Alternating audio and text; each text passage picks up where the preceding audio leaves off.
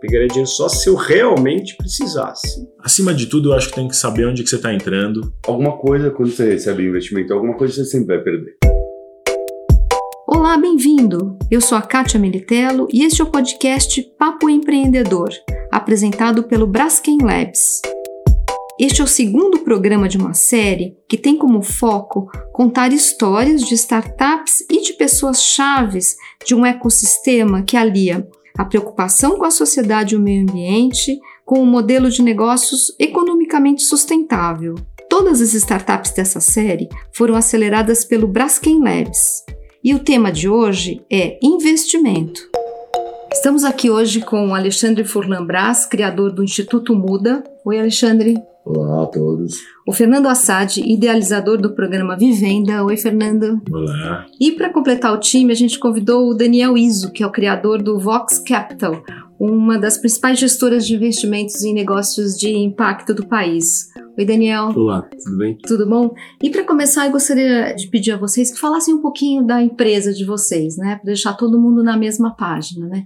Quer começar, Fernando? Como é que começou o programa Vivenda?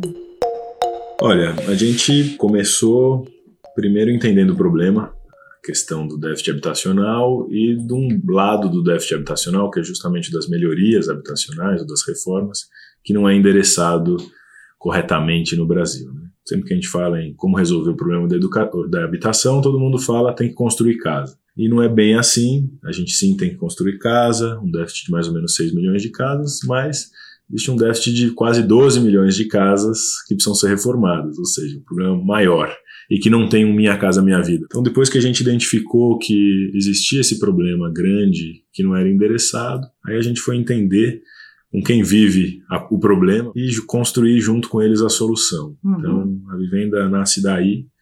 A partir daí a gente estruturou então esse negócio que se propõe a criar soluções para dar acesso a uma reforma de qualidade à população de baixa renda que precisa morar melhor.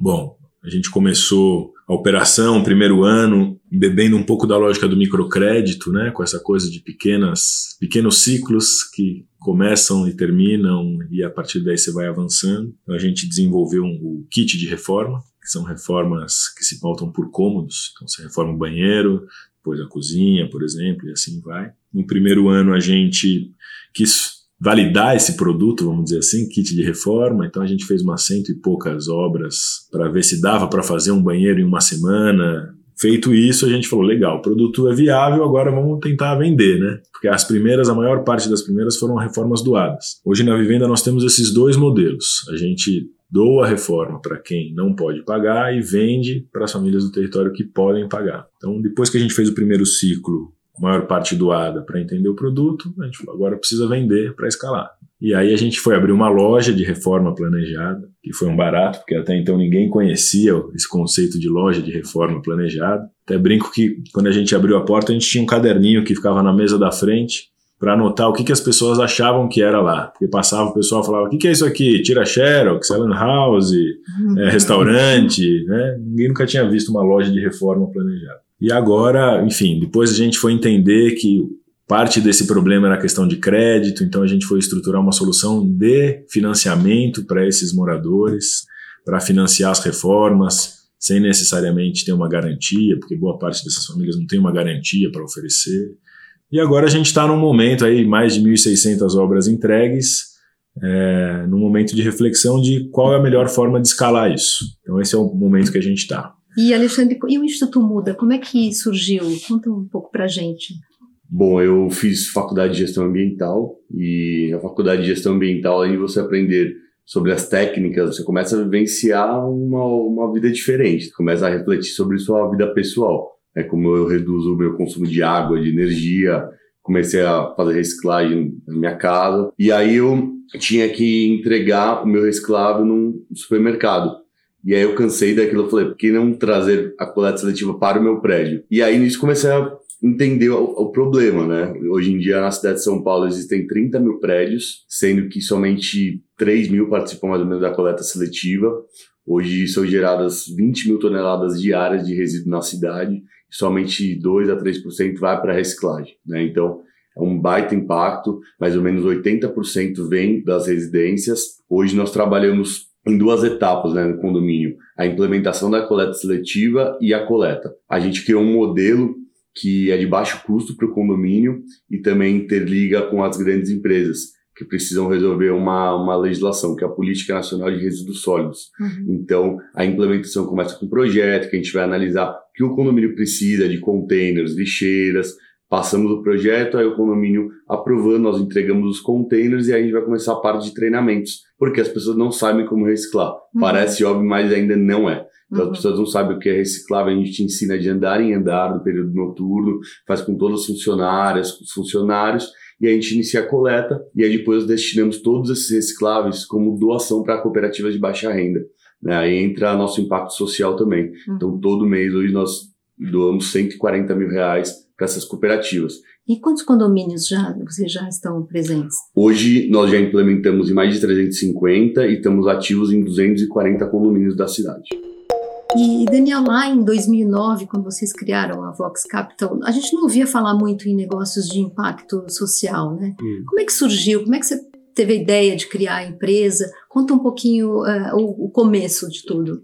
Quando a gente começou a conversar lá para 2008, o que tinha no Brasil falando desse tema era a Artemisia, que já existia uhum. na aceleradora, que é de 2004, se não me engano, e também estava começando a aparecer o Impact Hub, né, que na época era o The Hub, com o pessoal que estava fazendo o primeiro prédio lá na Bela Sintra, estava em reforma. Eu ainda trabalhava em grande empresa, eu era responsável pelo desenvolvimento de novos negócios para a população de baixa renda. E era bem na época que surgiu o Prahalad, que falava da, da, fortuna na base da pirâmide. Depois do Prahalad, um cara que me influenciou muito nesse pensamento foi um aluno dele, que era o Stuart Hart, que era do MIT, que ele criou uma coisa na época, acho que 2007, 2008, que chama Protocolo BOP 2.0 o BOP de base da pirâmide. E o grande argumento dele naquela época era: se você quiser, ele, ele já dá um passo além do professor dele. Ele falou: se quiser aproveitar o, o, a oportunidade da baixa, né, da, da, base, da base da pirâmide, você tem que crescer junto com eles. Então tem que ser modelos de negócio que sejam ganha-ganha para você ganhar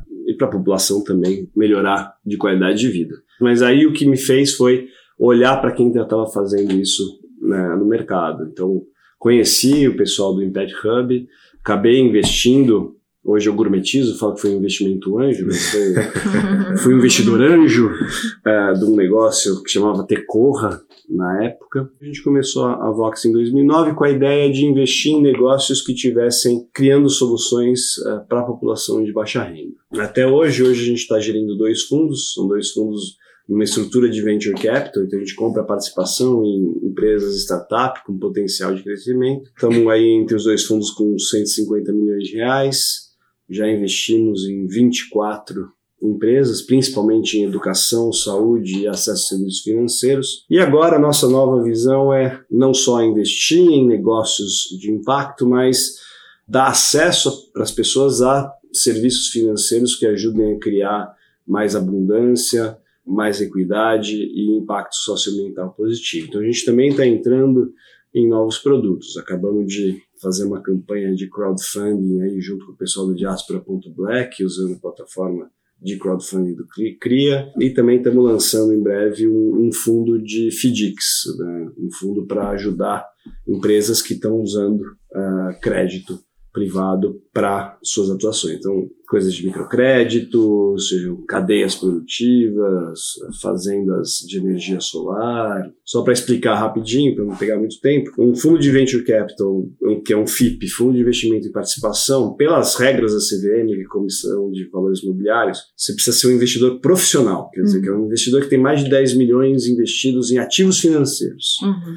O crowdfunding já libera para todo mundo. A gente teve 85 investidores que colocaram 600 mil reais, tem muita gente colocando mil reais. Alexandre, vocês têm um investimento constante do Yunus, né, negócios sociais. Como é que funciona esse tipo de investimento e que benefício traz para a empresa? Bom, contando um pouco sobre a Yunus, surgiu com Mohamed Yunus em Bangladesh há 40 anos atrás, que ele começou com microcrédito. Em 2014, eles criaram uma, uma empresa para investir em negócios sociais né, de uma maneira um pouco diferente, com empréstimos também mais negócios sociais. A, a sede fica na Alemanha, ele investe em alguns países. E aí veio para cá, para o Brasil, em 2014, funciona como um, um empréstimo, né? Só que um empréstimo com juros baixos.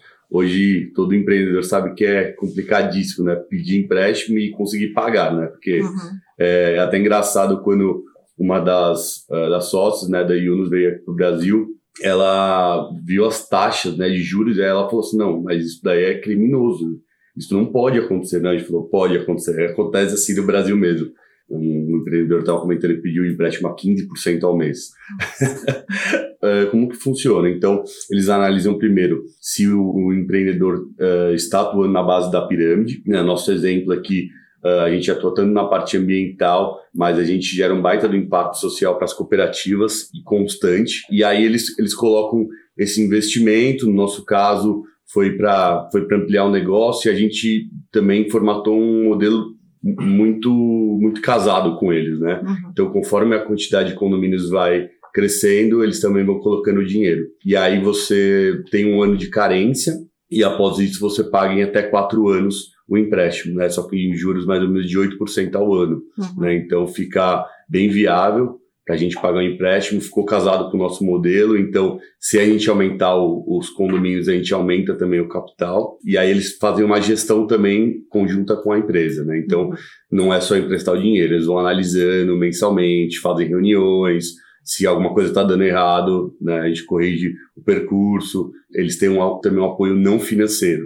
Então, eles têm parceria com muitas empresas, então essas empresas que investem também no nosso projeto, que patrocinam os condomínios, eles colocam a gente em contato, porque a marca Yunus ficou muito grande, né? Quem não sabe, ele foi Prêmio Nobel da Paz em 2006, né? Então, as empresas têm muito interesse em fazer parte desse, desse ciclo. E, Fernando, o projeto Vivenda já passou por várias rodadas de investimento, né? E agora vocês estão buscando o que você me falou de um investimento mais estratégico, né? Como é que se deram essas rodadas e o que, que vocês estão esperando agora? Como é que vocês estão nesse passo de investimentos? Eu costumo dizer que a gente passou por todos os tipos de investimento possíveis, pegando numa ponta, como eu comentei até no começo, de doação, uhum. até na outra ponta um investimento mais profissional, né?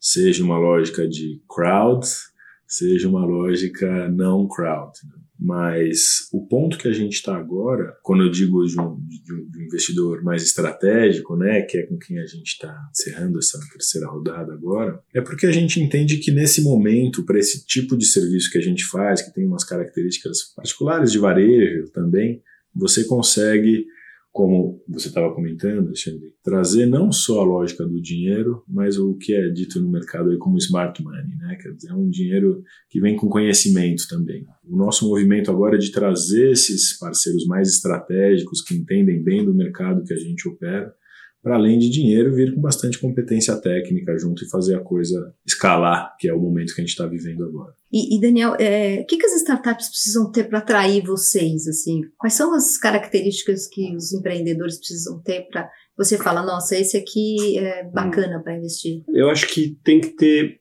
inicialmente um cuidado para começar essa resposta, porque existem diferentes tipos de capital para diferentes tipos de negócio. Uhum. Os fundos que a gente estruturou têm um modelo muito específico, que não quer dizer que é o único que vai funcionar. O que a gente olha através dos fundos de investimento e participação, e quando a gente compra a participação das empresas, são empresas que têm algum componente de preferência tecnológico que vai ajudar ela a escalar de forma a servir boa parte do Brasil. Quando o fundo entra, a gente entra normalmente com 4, 5 milhões de reais na empresa, ela já tem que ter desenvolvido aquela solução que é que a gente acredita que vai escalar. Mas o que ele precisa já ter é mais do que um faturamento específico é, olha, aquele produto que você vai colocar dinheiro para ajudar a escalar já existe, já tem cliente, já funciona em alguma escala limitada e está precisando de dinheiro para levar essa escala para uh, um outro estágio de desenvolvimento. Então, no nosso caso, a gente está olhando é, negócios que estão usando tecnologia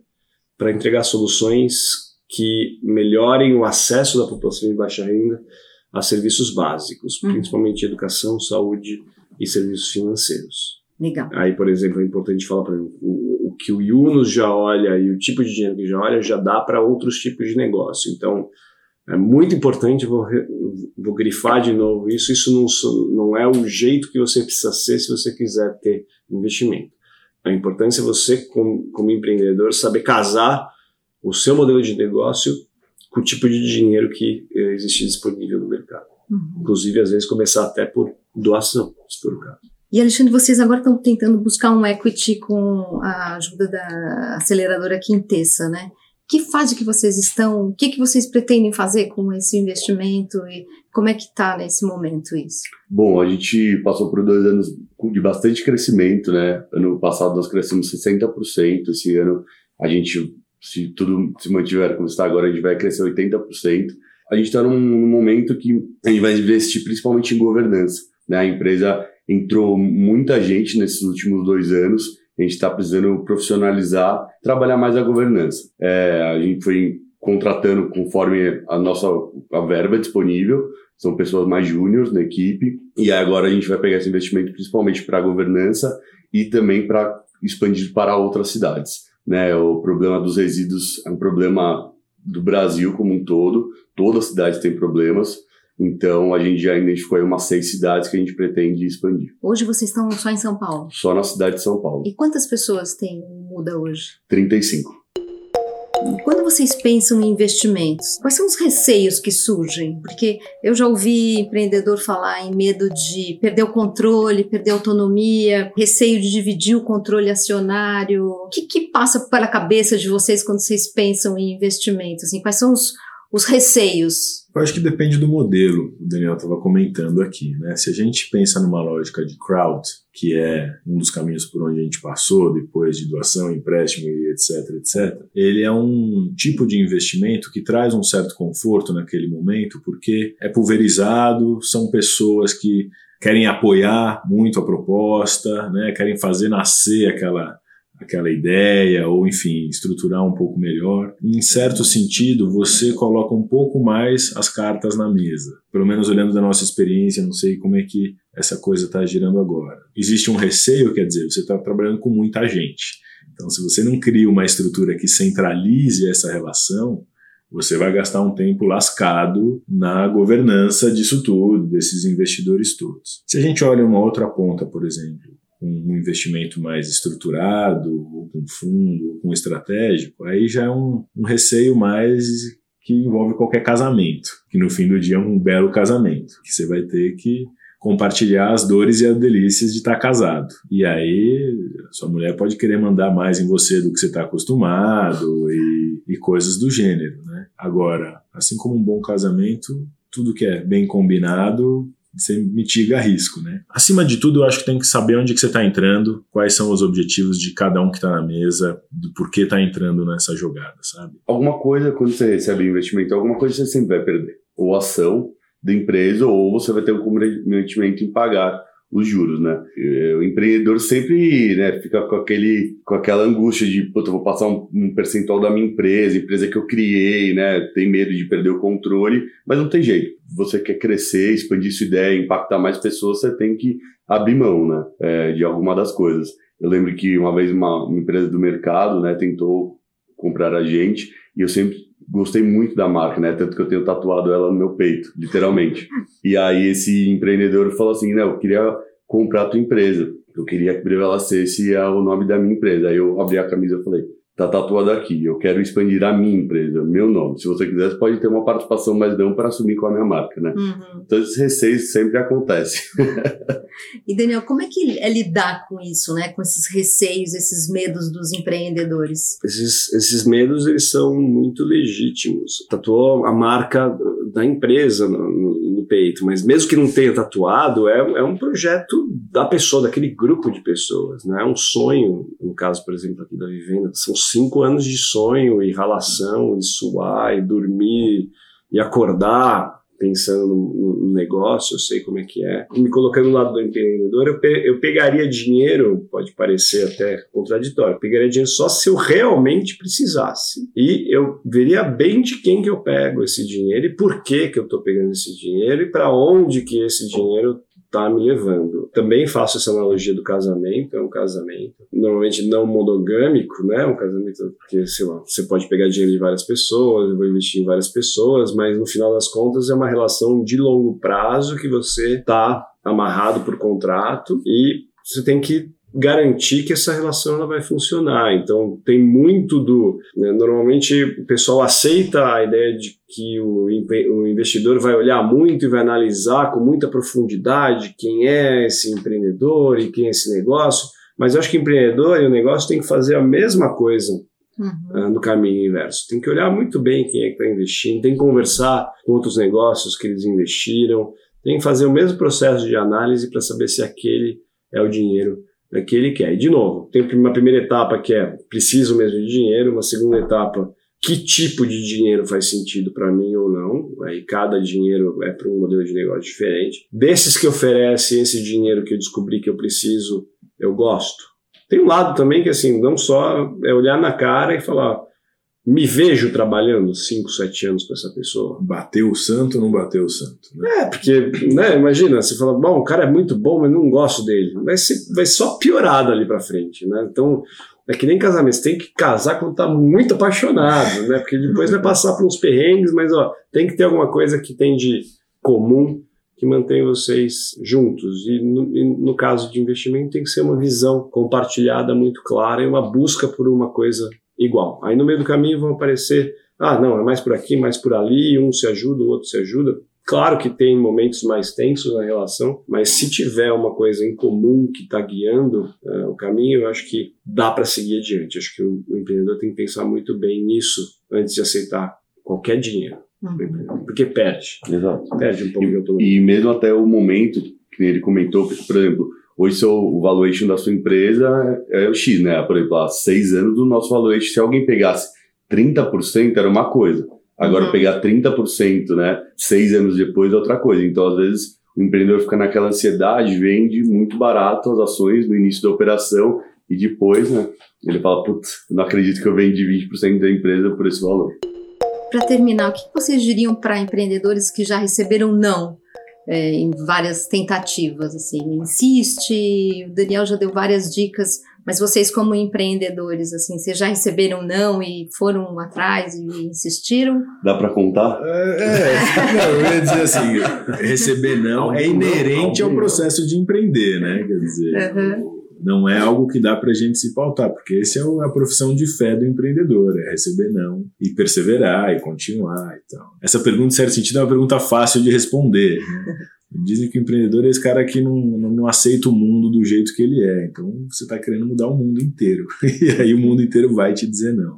Se você parou no primeiro não, repense a sua postura enquanto né? investidor. Né? Não, exatamente por uhum. isso, porque eu parto do princípio que muitos nãos são porque essa relação que o Daniel estava falando do que você precisa, quanto, com quem, aonde, não foi bem alinhada com o outro lado da mesa. Porque hoje, cada vez mais, felizmente, a gente está tendo uma variedade maior de tipologias, formas, volumes de investimento. Né? Lá atrás, quando eles começaram, é, era muito mais difícil esse alinhamento por todas essas questões de o que, quanto, como.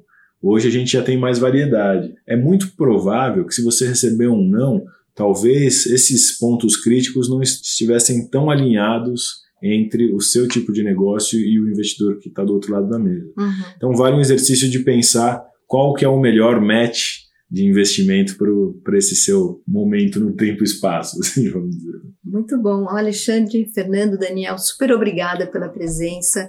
Adorei conhecer a empresa de vocês. Tenho certeza que nossos ouvintes também vão adorar. Muito obrigada. Imagina, obrigado. obrigado. No próximo programa, vamos falar sobre mentoria aquelas mentorias que realmente transformam. O Papo Empreendedor é um podcast apresentado pelo Braskem Labs e produzido pelo Estúdio Folha. O Braskem Labs é uma plataforma para empreendedores que acreditam no seu potencial de transformar o mundo, mas isso não quer dizer que eles não busquem sucesso nos negócios. Eles querem sim crescer, escalar, receber investimentos, como vimos aqui hoje na conversa. Quer saber mais sobre o programa de aceleração do Braskem Labs? Acesse braskenlabs.com. Lá você encontra tudo sobre o programa e as startups aceleradas. Eu sou a Kátia Militello e este é o podcast Papo Empreendedor. Até o próximo!